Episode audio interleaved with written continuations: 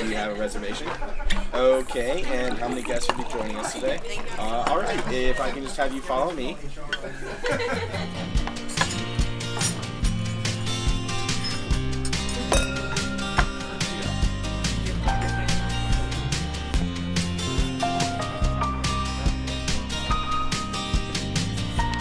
Hallo und herzlich willkommen. Schön, dass du wieder da bist, hier beim Podcast Leaders Flow.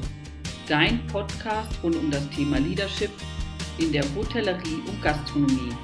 Mein Name ist Marie-Therese Heb. Nach einer etwas längeren Pause, die ich mir gegönnt habe, starte ich jetzt wieder los mit neuen Folgen.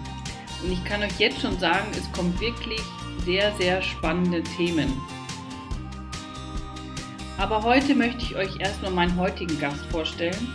Mein heutiger Gast ist Viktoria Knauer-Hansen. Und Viktoria kam auf mich zu, so konnte ich auch die Organisation Rise Up kennenlernen.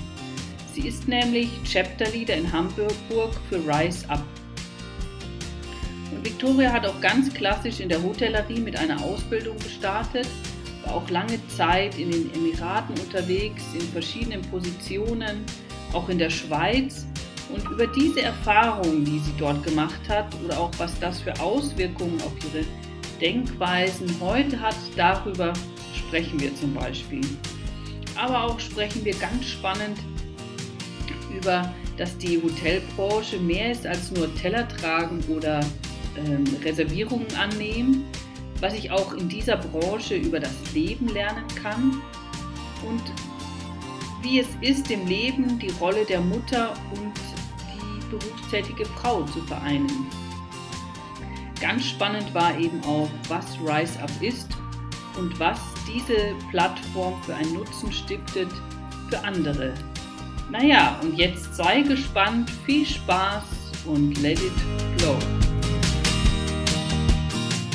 Ja, herzlich willkommen. Heute begrüße ich einen, einen Gast, die Viktoria ähm, Knauer-Hansen aus Hamburg. Also du wohnst gerade in Hamburg und sitzt auch gerade in Hamburg.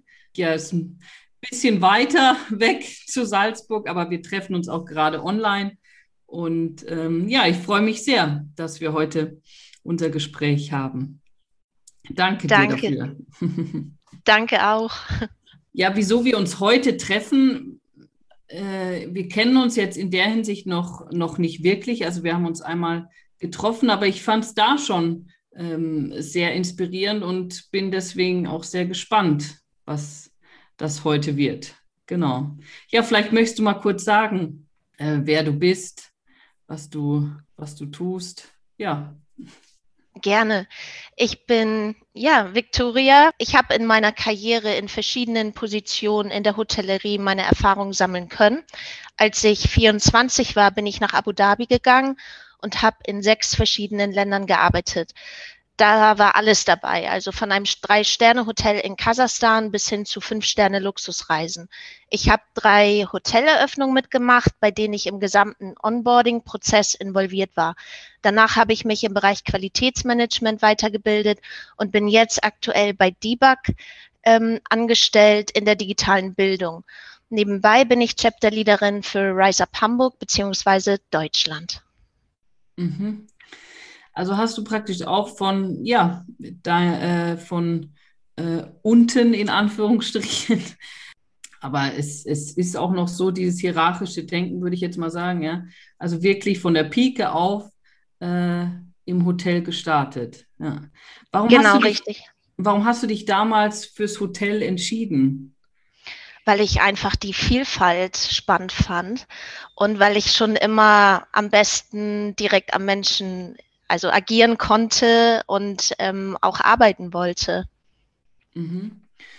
Und, und, es ist natürlich auch ein Bereich, der einem die Welt öffnet. Also ähm, wo man, wo man Möglichkeiten hat, die man in anderen Branchen nicht hat. Und gerade auch als Frau ist es eine Branche, in der man recht schnell aufsteigen kann. Hast du da vielleicht ein, ein, ein Beispiel auch?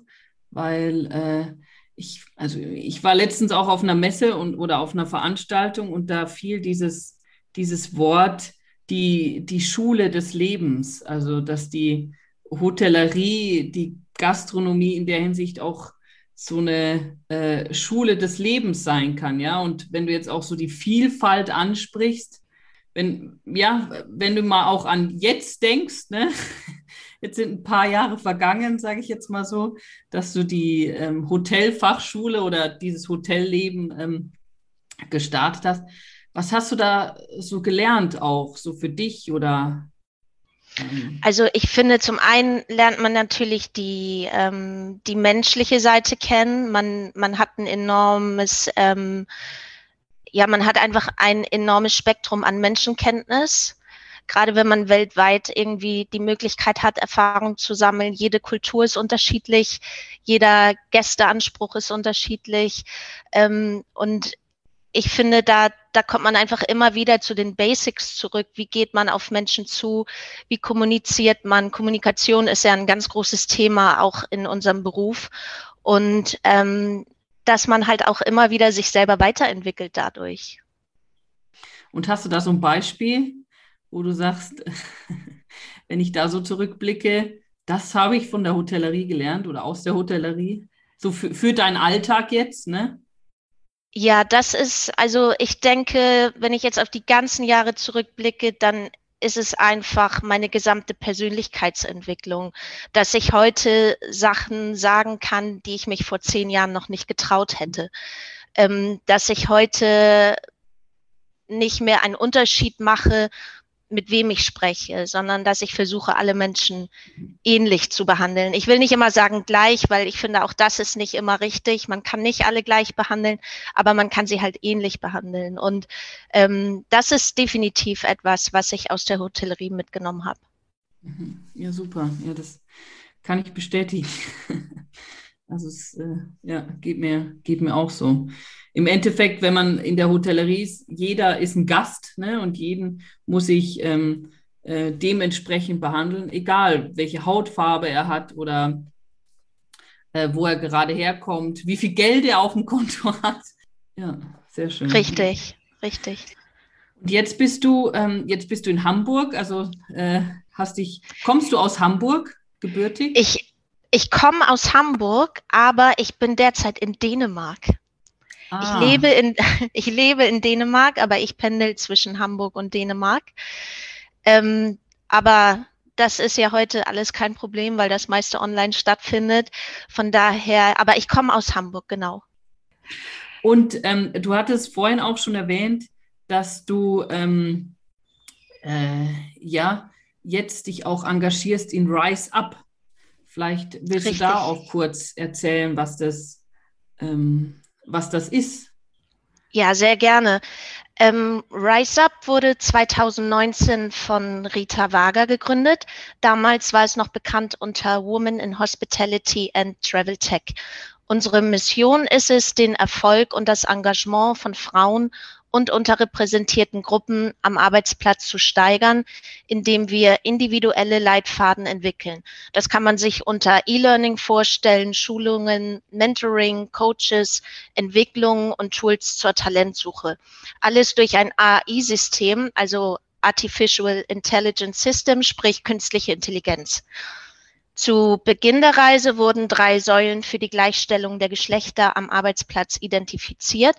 Das sind zum einen Vertrauen, Kultur und Einstellungsprozesse, bei denen wir proaktiv mit unserer Community helfen, Frauen und Organisationen auf ihrem Weg zu Vielfalt und Inklusion zu unterstützen. Gleichzeitig, und das ist auch interessant, mussten wir aber auch feststellen, dass es einen Mangel an Repräsentanz im Reiseökosystem gibt, bei bei dem jeder Einzelne seine eigenen Ziele hat, in welche Richtung er seine Karriere lenken möchte. Wir haben auch festgestellt, dass viele Organisationen an Mangel an Ressourcen um das Wachstum eines einzelnen Mitarbeiters zu unterstützen haben, egal ob es sich dabei um Hard- oder um Soft Skills handelt. In den letzten Jahren ist unsere Community auf circa 6000 Mitglieder. Ich glaube sogar heute sind wir bei 6500 gewachsen und die sind aus 54 Ländern. Es war enorm wichtig, den richtigen Weg zu finden, zum einen die globale als auch die lokale Community zu unterstützen und zu halten. Daher besteht unser Team heute aus 43 wundervollen ehrenamtlichen Menschen, die alle weltweit verbreitet sind und die gleichen Ziele verfolgen. Jeder Einzelne repräsentiert ein Land oder eine Stadt, sogenannte Chapters, so wie ich zum Beispiel für Chapter Hamburg verantwortlich bin, beziehungsweise zusammen mit meiner Kollegin Maria Miguel für Deutschland. Wenn wir noch mal so auf die Gründung, also du hattest gesagt, dass die, äh, ich weiß jetzt den Namen leider nicht mehr, die Rita Wager, Rita Wager. Rita Wager, dass die äh, das gegründet hat. Hat sie es genau. weltweit gegründet oder jetzt nur, sag ich mal, in, in Deutschland? Nee, ähm, Rita ist ein Globetrotter. Das heißt, ähm, ich glaube mit 13, ich glaube, sie war 13, da war sie das erste Mal für ein Jahr im Ausland. Und ähm, damals, als Sea Rise abgegründet hat, war sie in Spanien. Ähm, und das war schon weltweit global. Und das war alles aufgrund der eigenen Erfahrung und der Mangel an dem, was sie eigentlich sich von anderen gewünscht hätte. Und dadurch hat sie das halt selber gemacht und selber kreiert. Mhm. Mhm. Und das ist ein Verein, oder? Als, als, genau, als, eine Organisation. Und, ja. Or mhm. und ähm, es gibt genau in die, diesen verschiedenen Ländern. Und wie kann ich mir das jetzt vorstellen? Also ähm, ist es in der Hinsicht nur sehr digital oder ähm, ja, wie, wie unterstützt ihr jetzt auch die, die Menschen? Das, das meiste ist digital. Wir hatten schon mal auch Veranstaltungen, die live waren in den verschiedenen Städten. Dann kam Corona und dadurch war die digitale Präsenz eigentlich ähm, zu 100 Prozent. Natürlich, es war ja nichts anderes mehr möglich. Und ähm, das hat Race Up aber wirklich auch nach vorne gebracht im Sinne von, die Menschen waren zu Hause, jeder hatte irgendwie doch das Bedürfnis, sich mit anderen zu vernetzen. Networking war ein großes Thema. Ähm, und daher ist eigentlich fast alles nur noch digital. Wir hoffen aber sehr, also gerade auch ich für mein Chapter mit Hamburg, dass wir eventuell im Herbst oder spätestens im nächsten Jahr, dass wir die ersten Live-Events auch wirklich dann machen können mhm. wo man Mitglieder und sich auch untereinander einfach ähm, in Person trifft und eine schöne Zeit zusammen hat. Mhm. Also in, in, in erster Linie ist es, sag ich mal, Rise Up auch äh, zum Netzwerken, also ein Netzwerk unter Genau, das, das ist ein Teil davon. Ja. Gleichgesinnten. Also, Richtig. Wo du jetzt auch nicht das Wort, aber mir fällt jetzt nichts anderes ein. Also unter einfach Menschen, die in der Hotellerie arbeiten, oder? Ganz genau. Ja. Und da kann es auch ganz unterschiedlich sein. Also vom äh, Hotelmanager über ein Unternehmen zu äh, einer Servicekraft jetzt, oder? Also? Ja, also es gibt da keine, keine, keine Maßstäbe, die man erfüllen muss, um da Mitglied zu sein. Also jeder, der Interesse an der persönlichen beziehungsweise beruflichen Weiterentwicklung Weiterentwicklung hat, darf da Mitglied werden ähm, und Teil unserer Community sein. Ähm, unsere Arbeit ist natürlich hauptsächlich in dem Bereich, dass wir was die Führungsposition angeht, dass wir uns da für Vielfalt und Inklusion einsetzen. Und äh, kannst du das noch ein bisschen erklären? Was meinst du damit, also mit, mit Vielfalt und Inklusion? dass man, dass man einfach Menschen unabhängig von Hautfarbe, von Religion, von Kultur, von Geschlecht ähm, dieselben Möglichkeiten bietet wie allen anderen auch. Mhm, mhm, mhm. Und das ist auch so, sage ich mal, so das Ziel, oder? Oder die, die Vision. Ähm, genau, genau richtig. Wir hatten jetzt Rise auch das ist vielleicht auch interessant, wenn wir, wenn wir über, über Zahlen reden, wenn es um Vielfalt und Inklusion im Unternehmen ähm, geht, dann ist basierend auf die Statistik von McKinsey oder Diversity at Work, dass 15 Prozent angeben, 15 Prozent der Unternehmen angeben, dass Vielfalt und Inklusion regelmäßig bei Vorstandssitzungen angesprochen werden. 42 Prozent sagen, dass sie selten vorkommen und 43 Prozent sagen, dass sie überhaupt nicht vorgekommen sind. Auch für Stakeholder steht das Thema nicht mehr an erster Stelle. Sprich, es ist noch ein weiter Weg, bis wir da sind, wo wir hinwollen, im Interesse aller Beteiligten. Und wie bist du zu Rise Up gekommen? Das war ein bisschen über Umwege, aber eigentlich durch einen alten Kontakt meiner Direktorin aus, aus der Schweiz, aus Zürich. Ähm, ich hatte mit ihr ein bisschen kommuniziert, was ich mir vorstellen kann, in Zukunft zu machen, wie ich das machen möchte. Und dann hatte sie mir den Kontakt von Rita gegeben. Dann hatte ich ein paar Gespräche mit Rita und äh, da waren wir sehr schnell auf einer Wellenlänge. Und so, so ist das Ganze entstanden. Was ist so auch so deine, sag ich mal, deine, ja, deine Motivation dahinter? Weil es sind ja alles, ähm, es basiert auf freiwilliger Basis. Also äh, du bekommst ja da nichts in der Hinsicht, also nichts Monetäres. Ja. Nein, das ist richtig. Ähm, also warum ich das mache, als ich meine Tochter kurz nach der Geburt im Arm hielt, wusste ich, jetzt hast du eine Vorbildfunktion. ähm, gleichzeitig wollte ich sie aber auch irgendwo noch beschützen und wusste, ähm, irgendwann musst du sie in die Welt ziehen lassen. Ähm, und gerade wenn sie in dem Punkt nach mir kommt, dann, also dann sowieso. Ähm, nur es ist halt das, worauf ich viel Wert lege, ist, sie zu einem selbstbewussten Menschen zu erziehen und dass sie ein starkes Rückgrat hat. Und mit all den Werten und dem Gespräch mit Rita vor einem Jahr ist die Idee geboren, Teil der Veränderung zu sein, wovon neue Generationen hoffentlich profitieren, sprich hoffentlich auch meine Tochter. Es ist also eine Vorbildfunktion, zu der sie hoffentlich irgendwann mal sagt, Mami ist eine coole Socke. Ja, sehr schön. Ja.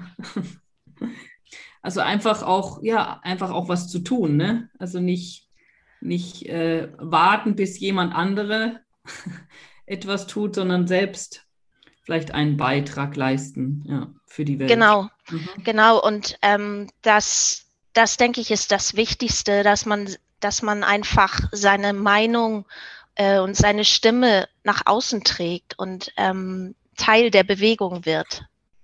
Mhm. Mhm. Da hat Rita. Oh. Ja, sag, nee, sag du. Da hat Rita das einmal auf den Punkt gebracht. Sie hat nämlich gesagt, manchmal realisieren wir, also Team Rise Up, gar nicht, was für einen Einfluss wir auf andere haben. Nur damit, dass wir uns selbst und unsere Meinungen nach außen tragen. Deswegen ist Repräsentation der Schlüssel. Und trefft ihr euch dann auch manchmal, also mit den äh, anderen äh, Repräsentanten aus den anderen Ländern? Nur online. Nur online, ja. Aber ja, leider, leider noch nicht in, in Person. Aha.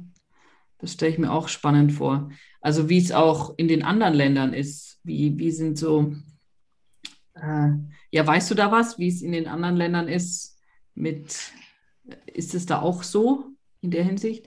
Also ich kann mich nämlich noch erinnern, ich habe äh, eben auch mal in, in Portugal gearbeitet und da gab es, also wenn wir jetzt beim Thema Frau sind, ne, und da gab es, da ist mir extremst aufgefallen, oder es gab Zeiten, weiß nicht, abends, ja, da war ich manchmal wirklich, äh, also vom, vom, vom Arbeitsstaff her, ähm, die einzige Frau. Also es gab Situationen, da war ich die einzige äh, äh, Frau. Ja. Wenn das Housekeeping mhm. weg war, sagen wir es mal so, ne? Und ich im Service gearbeitet habe, ähm, also es war sehr, dieser Service war sehr äh, männerlastig und, und auch ältere Menschen. Ne? Also wenn ich jetzt hier auch in, in Österreich schaue oder Deutschland, es gibt selten ältere Menschen, die im Service auch arbeiten. Ja. Das stimmt. Hast, hast, du da was oder äh, was, wo du sagst, ja, das, das fand ich interessant, wie es in anderen Ländern ist? Mm ich fand es interessant, also meine persönliche Erfahrung aus den Emiraten beispielsweise. Ähm, da sind die Kollegen ja auch aus ganz anderen Nationalitäten und Kulturen und mit was für einer Selbstverständlichkeit, ähm, die einfach ähm, sechs Tage die Woche arbeiten und einmal im Jahr nach Hause fliegen und ihr gesamtes Gehalt zu ihren Familien schicken damit die in den Ländern, in denen sie eigentlich leben, zurechtkommen. Also da, da gibt es Geschichten, die, die gehen einen schon ans Herz, weil das waren primär natürlich Männer, die auch im oper operativen Bereich dann ähm, tätig waren. Ähm, aber wenn die dann erzählen, dass sie ihr, ihr Gehalt ähm, nach Hause schicken, damit die Frau und die Kinder ähm, ja, leben können oder die, die Kinder eine gewisse Ausbildung ähm, ermöglicht wird, ähm, dann, dann ist das schon, wo man Gänsehaut kriegt. Mhm. Ja, das, das kann ich mir vorstellen. Und wie du auch gesagt hast, und solche Geschichten oder solche Erlebnisse, die prägen dann einen auch für, äh, für, sein, für sein Leben, ne? Wenn ich auf jeden Fall. Also ich denke, dass so etwas erdet einen einfach immer wieder, gerade in einem Land wie, wie in den Emiraten, wo natürlich viel ja viel Show ist, viel Magie in der Luft liegt und dem, dem Gast, und das finde ich halt auch wieder bewundernswert, eine gewisse Art von, ähm, von Luxus vermittelt wird, ähm, ist die Kehrseite dann oft doch eine ganz andere, die man, die man als, als Tourist gar nicht sieht. Ähm, und das war für mich eigentlich eine Erkenntnis, ähm, das wusste ich vorher ja auch nicht. Mhm. Und ähm, dann diese Menschen, die, die sind einfach sehr viel, hm, ich will gar nicht sagen bodenständiger, aber mit weniger zufrieden. Mhm. Also die brauchen nicht viel, um glücklich zu sein. Und, und davon lerne ich. Also das sind Menschen, die inspirieren mich. Mhm. Mhm.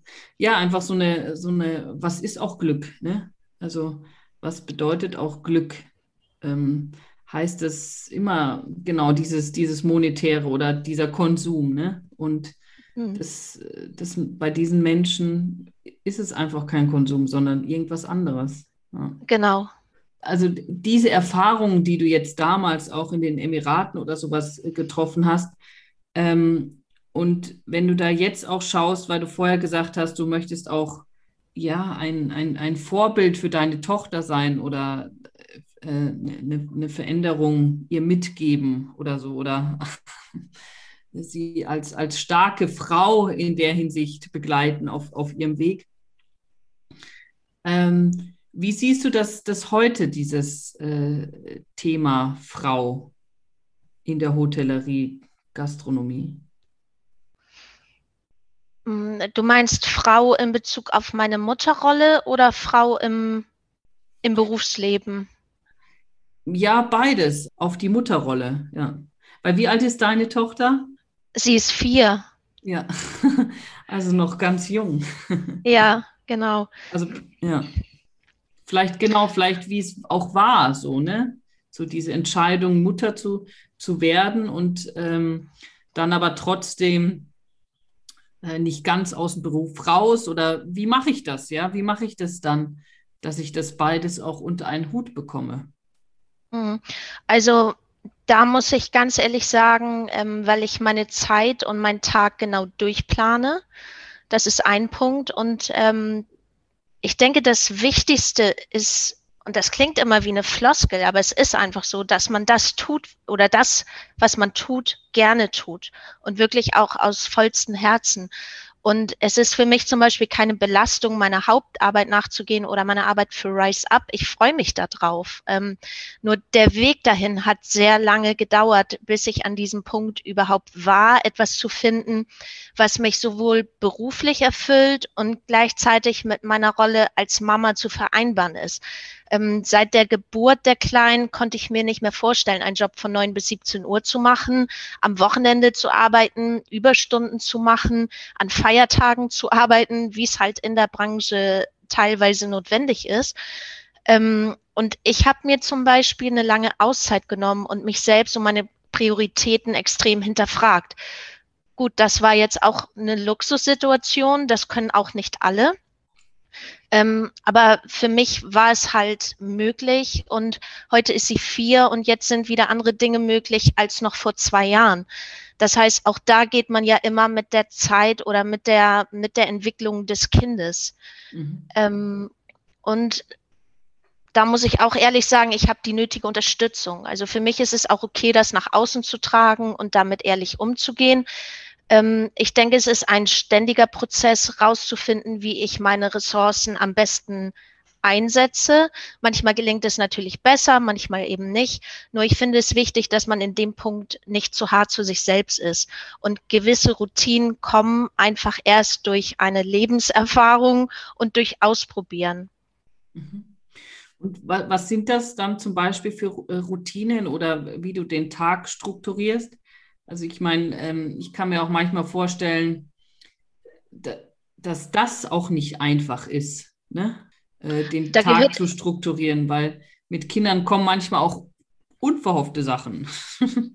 Genau, da bin ich aber auch wieder mittlerweile in der, in der Luxussituation, dass ich da eine gewisse Flexibilität habe, die mir halt auch immer sehr wichtig war zu haben, ähm, um halt auf diese Situation auch eingehen zu können. Ähm, da gehört viel Selbstreflexion zu und natürlich auch immer wieder in sich selber reinzuhören, wie fühlt sich das für mich persönlich an. Und da möchte ich auch mal auf einen Glaubenssatz eingehen, den ich immer wieder von Frauen höre und das gar nicht mal negativ gemeint, sondern eher fast schon als Selbstvorwurf. Ähm, dann bin ich doch egoistisch. Nein, das hat für mich persönlich nichts mit Egoismus zu tun.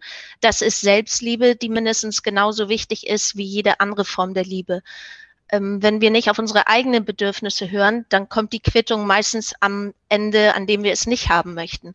Ähm, mir hilft da immer Sport und Meditation, um einfach ausgeglichen zu sein. Und wenn ich, wenn ich mir die Zeit für mich selber nehme, habe ich auch wieder mehr Energie für den Rest des Tages. Also sprich für meine Tochter, für den Haushalt, für den Alltag, für gewisse Aktivitäten, für die Arbeit.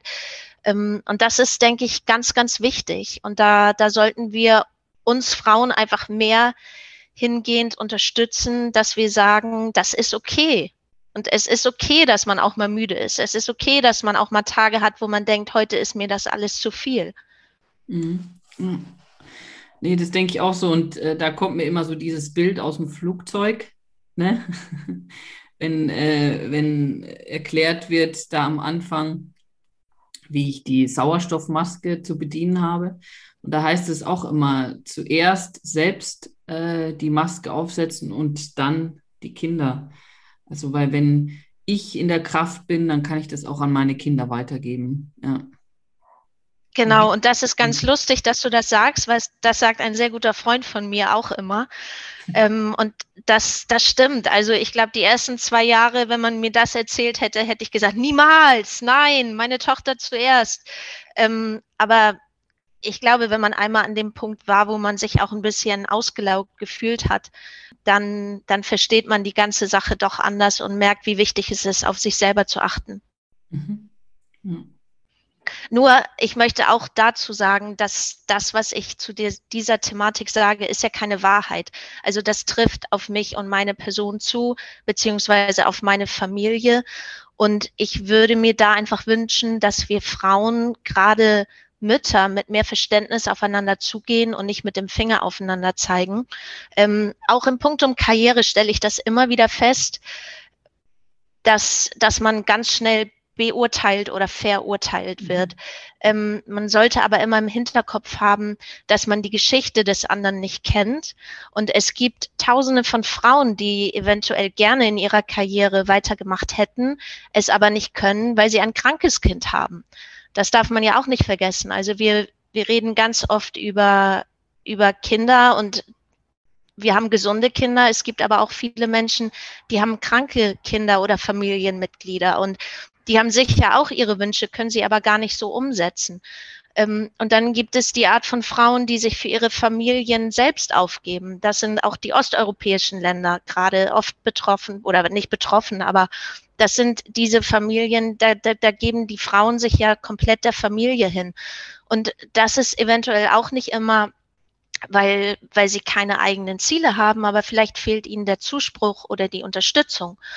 Ähm, und daher, es gibt einfach so viele Geschichten und ähm, ja, eine, Beurteil eine Beurteilung ist da manchmal vielleicht auch das Letzte, was diese Menschen dann noch hören möchten oder brauchen. Ähm, von daher, wenn wir da einfach sensibler miteinander umgehen würden und uns mehr unterstützen, dann können wir viel erreichen. Ja, also einfach so, also du, du hast da schon was, was sehr Wichtiges gesagt, dass, dass man immer sehr schnell beurteilt oder verurteilt. Ja? Ich meine auch eine Mutter, die einfach nicht arbeitet, sondern äh, wirklich einfach zu Hause sein möchte. Ne? Da gibt es schon auch genug zu tun zu Hause, ja.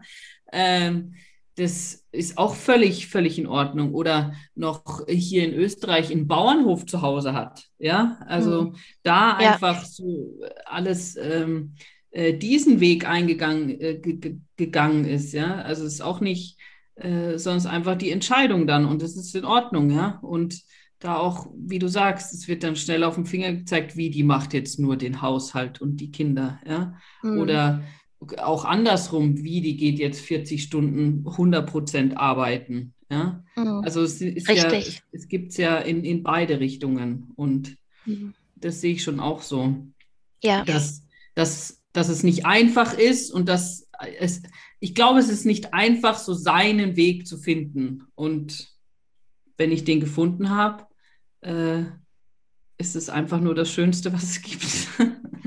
100 Prozent, 100 Prozent. Ja. ja. also äh, meine Abschlussfrage, die ich auch immer äh, allen äh, äh, stelle, ist, also ganz spontan aus dem Bauch heraus, was bedeutet für dich Leaders Flow? Ein Vorbild zu sein. Mhm. Ähm, in, natürlich hat man immer zwei Bereiche. Das eine ist das ähm, Wissen oder das Know-how, was man mitbringen muss. Das andere ist aber wirklich das Menschliche. Und ähm, ich bin immer ein, ein Freund davon, als Vorbild ähm, erstmal ja, zu fungieren. Ähm, und anschließend kann man eigentlich alles äh, beibringen oder erlernen. Aber das, das Menschliche ist mit das Wichtigste. Vielen, vielen Dank, Viktoria. Es war sehr, es war sehr nett, sehr schön mit dir. Danke dir. Danke auch. Danke dir fürs Zuhören. Schön, dass du bis jetzt dran geblieben bist. Ich hoffe, du fandest dieses Gespräch genauso toll wie ich und konntest dir die ein oder andere Erkenntnis für dich mitnehmen. Auch wenn es nur ist, dass du richtig bist in der Hotellerie. Und wenn du noch mehr über Victoria oder Rise Up erfahren möchtest, habe ich dir die Kontaktdaten in den Show Notes reingepackt. Falls du Feedback hast oder dich gerne austauschen willst, dann freue ich mich über einen Kommentar auf Instagram, Facebook, LinkedIn oder auch per E-Mail. Falls du diese Folge hörst und noch nicht abonniert hast über iTunes oder Spotify, dann mach es doch gleich. So bleibst du dran und kannst diesen Podcast kostenlos abonnieren. Du kannst den Podcast ganz einfach abonnieren, indem du auf iTunes oder Spotify gehst und nach Leaders Flow suchst. Dann den Button Abonnieren drückst. Ich freue mich auch über eine Bewertung auf iTunes, denn mit deiner Bewertung hilfst du, dass der Podcast leichter gefunden wird von Menschen, denen diese Infos eventuell auch unterstützen können. Um vielleicht mehr über das Thema Leadership zu erfahren und um öfters im Flow zu sein als Führungskraft. Denn das beste Kompliment, das du mir machen kannst, ist eine Empfehlung an jemand anderen. Naja, und jetzt genieß das Leben. Ich wünsche dir eine ganz tolle Woche. Bis nächsten Donnerstag. Happy Day und let it flow. Deine Marie-Therese.